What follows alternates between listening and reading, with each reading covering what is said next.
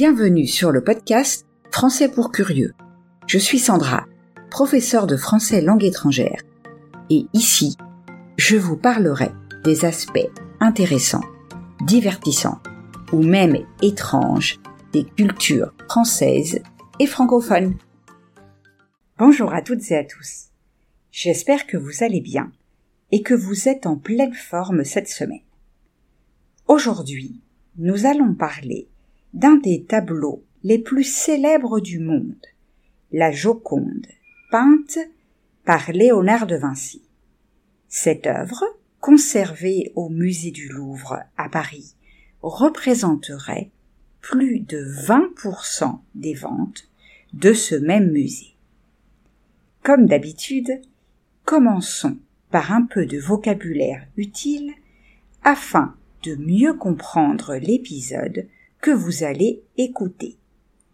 Florentin, c'est quelqu'un ou quelque chose qui est originaire de la ville de Florence, en Italie. Esquisser, c'est commencer un mouvement sans le terminer. Embellir, c'est rendre plus beau. La balustrade, c'est une sorte de barrière escarpé, qui présente une pente raide. On parle par exemple d'une montagne escarpée. Une ligne serpentine. C'est une ligne sinueuse, comme celle d'un serpent. La carnation, c'est la couleur de la peau d'une personne.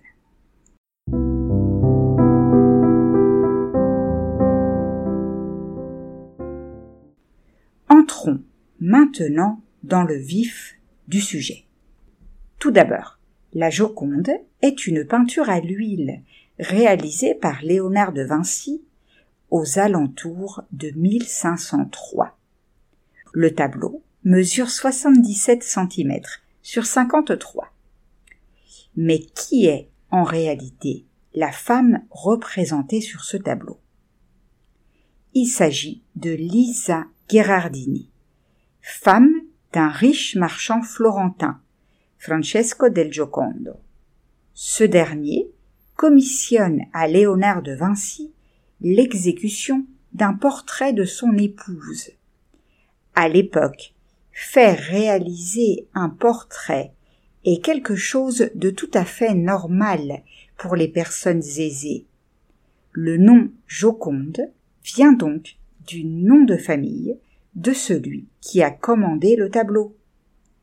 Selon un célèbre historien de l'époque, Giorgio Vasari, De Vinci a travaillé plus de quatre ans à ce tableau, sans toutefois le terminer. Il est alors resté dans les mains du célèbre peintre, qui continue à y travailler et à y apporter des modifications pendant plus de dix ans.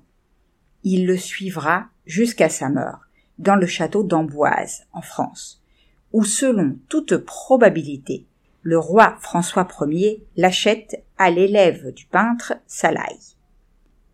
Pourquoi ce tableau est-il aussi appelé Mona Lisa? Ce nom vient de l'abréviation du mot italien Madonna qui signifie Madame. Littéralement, il s'agit donc de Madame Lisa.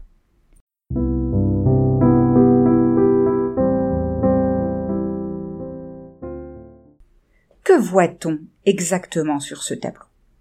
La Joconde représente une jeune femme aux longs cheveux noirs. Son visage est placé face au spectateur et son torse est tourné vers la droite.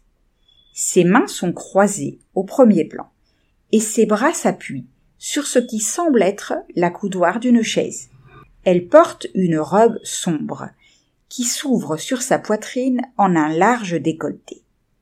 La tête est couverte d'un voile délicat et transparent, qui tombe sur ses épaules. Ses cheveux sont lâchés et peignés en arrière. De délicates boucles tombent sur son cou et sur ses épaules. Les grands yeux profonds renvoie le regard du spectateur avec une expression douce et sereine. Ses lèvres esquissent un sourire. Elle ne porte pas de bijoux. Aucune broderie précieuse n'apparaît sur ses vêtements. La simplicité avec laquelle elle se présente met en valeur sa beauté naturelle, qui n'a manifestement pas besoin d'être embellie. Derrière elle, on aperçoit la ligne droite d'une balustrade. Le balcon surplombe un paysage clair et lointain. Sur la gauche du tableau, on peut voir une route serpentant dans une vallée, des montagnes escarpées, puis une étendue d'eau, probablement un lac, à en juger par le motif des reflets, et enfin d'autres formations montagneuses à l'arrière-plan. Sur le côté droit de la Joconde, une ligne serpentine décrit à nouveau le cours d'une rivière impétueuse. Des rapides et des chutes d'eau sont visibles, ainsi qu'un pont à trois arches. Le cours de la rivière se perd dans un plateau, au-delà duquel on aperçoit un autre lac, situé à une altitude plus élevée que le premier. La ligne d'horizon coupe la figure à peu près à hauteur du front, qui est alors presque entièrement immergé dans le paysage. Dans l'exécution de ce portrait, Léonard apportait une attention maniaque à l'étude de chaque détail. Dans la transparence du voile, comme dans la route, dans la carnation des mains et du cou, comme dans les reflets de l'eau, dans l'étude des ombres sur le visage, comme dans le rendu atmosphérique. À la perfection technique s'ajoute alors cet élément de mouvement qui constitue la véritable magie du tableau. La figure est debout, mais pas immobile. La douceur des chairs laisse percevoir le léger mouvement de la respiration. Le visage, qui n'est pas dans l'axe des épaules, suggère une délicate rotation de la tête, une rotation qui n'est pas encore achevée, comme le suggère le regard. Quelle technique a utilisé Léonard de Vinci? Le sfumato, très utilisé dans la Joconde, consiste en une transition douce et graduelle entre les surfaces décrivant les visages et les carnations et leur environnement.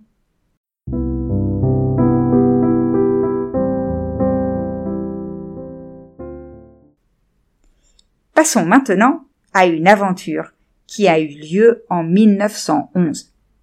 Cette année-là, Vincenzo Perugia, un artiste italien employé au Louvre, se cachant la nuit dans une petite salle du musée, vole le célèbre tableau. Dans la croyance encore répandue qu'il a été détourné par Napoléon lors de la campagne d'Italie. Même Picasso et Apollinaire sont soupçonnés du crime, eux qui de concert avec les futuristes faisaient à l'époque l'éloge de la destruction des œuvres du passé, des musées et des bibliothèques. Le voleur réussit non seulement à dérober le tableau avec aisance, mais aussi à le ramener en Italie sans éveiller le moindre soupçon et à le garder accroché dans sa cuisine pendant plus de deux ans. L'œuvre est retrouvée en 1913 lorsque Perugia tente de la vendre à un antiquaire florentin. Arrêté et jugé, il ne purge que quelques mois de prison, car il est reconnu mentalement instable. La Joconde, que l'on croyait perdue à jamais, verra au contraire sa notoriété grandir universellement.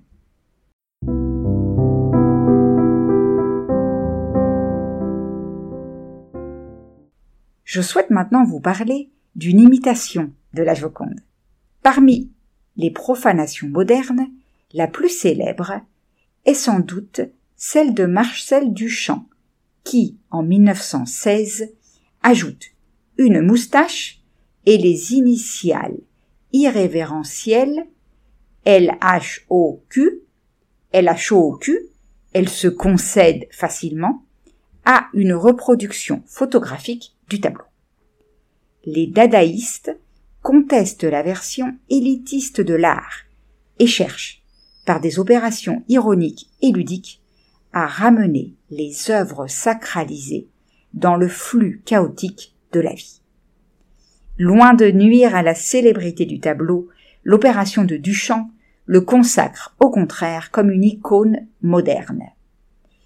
Enfin, combien vaut la Joconde? Enfin, combien vaut la Joconde Elle n'est pas à vendre et ne risque pas de l'être. Il est donc difficile d'imaginer de l'accrocher dans son salon. Le cabinet expertissime s'est amusé, en 2015, à estimer sa valeur. 2 milliards d'euros. Il est donc plus que probable que même si elle était en vente, peu de personnes pourraient l'acquérir.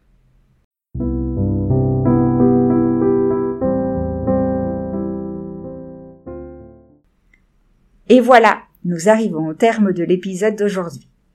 Merci de l'avoir écouté jusqu'au bout. J'espère que vous avez aimé ce que vous avez entendu.